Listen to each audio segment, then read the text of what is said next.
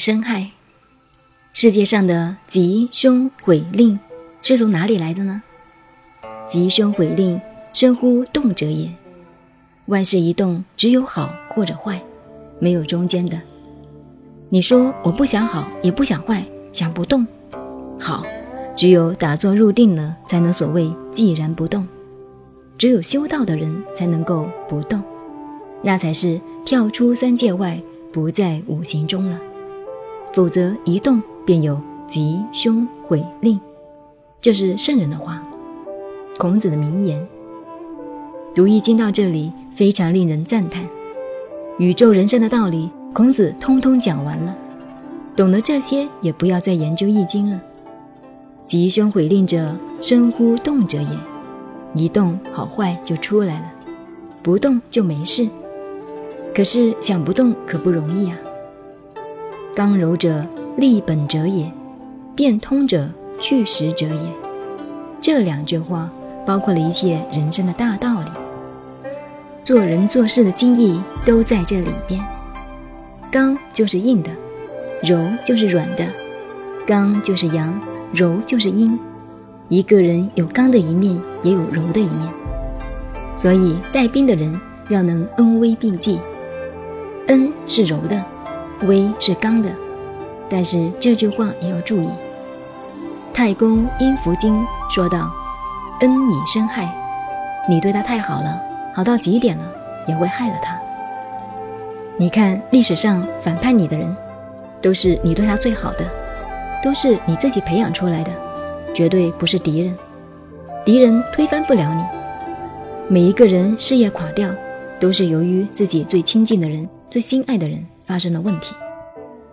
皇帝都是死在最亲近的人手中，一个人的事业也往往败在自己最亲近的人手里。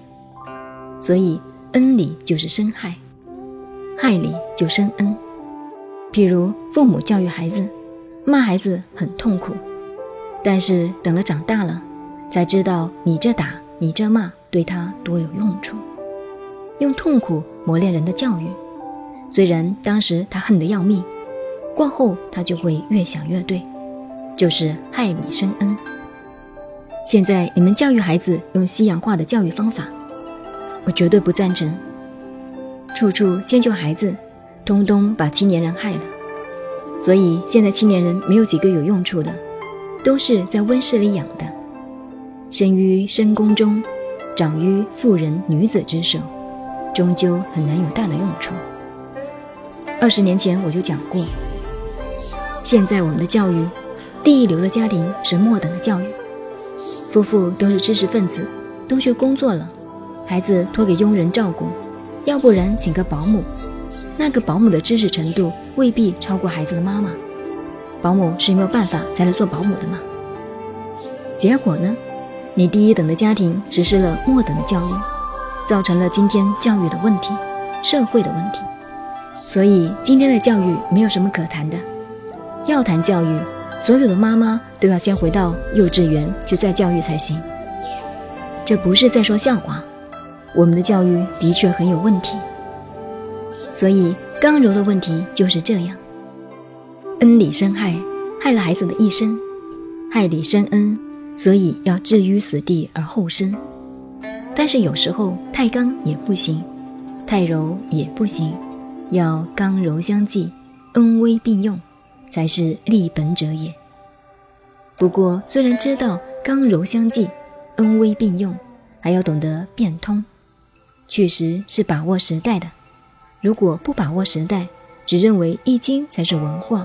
才是学问，其他世界的一概不管，那又完了。所以孔子是圣之时者也，时者就是懂得把握时代。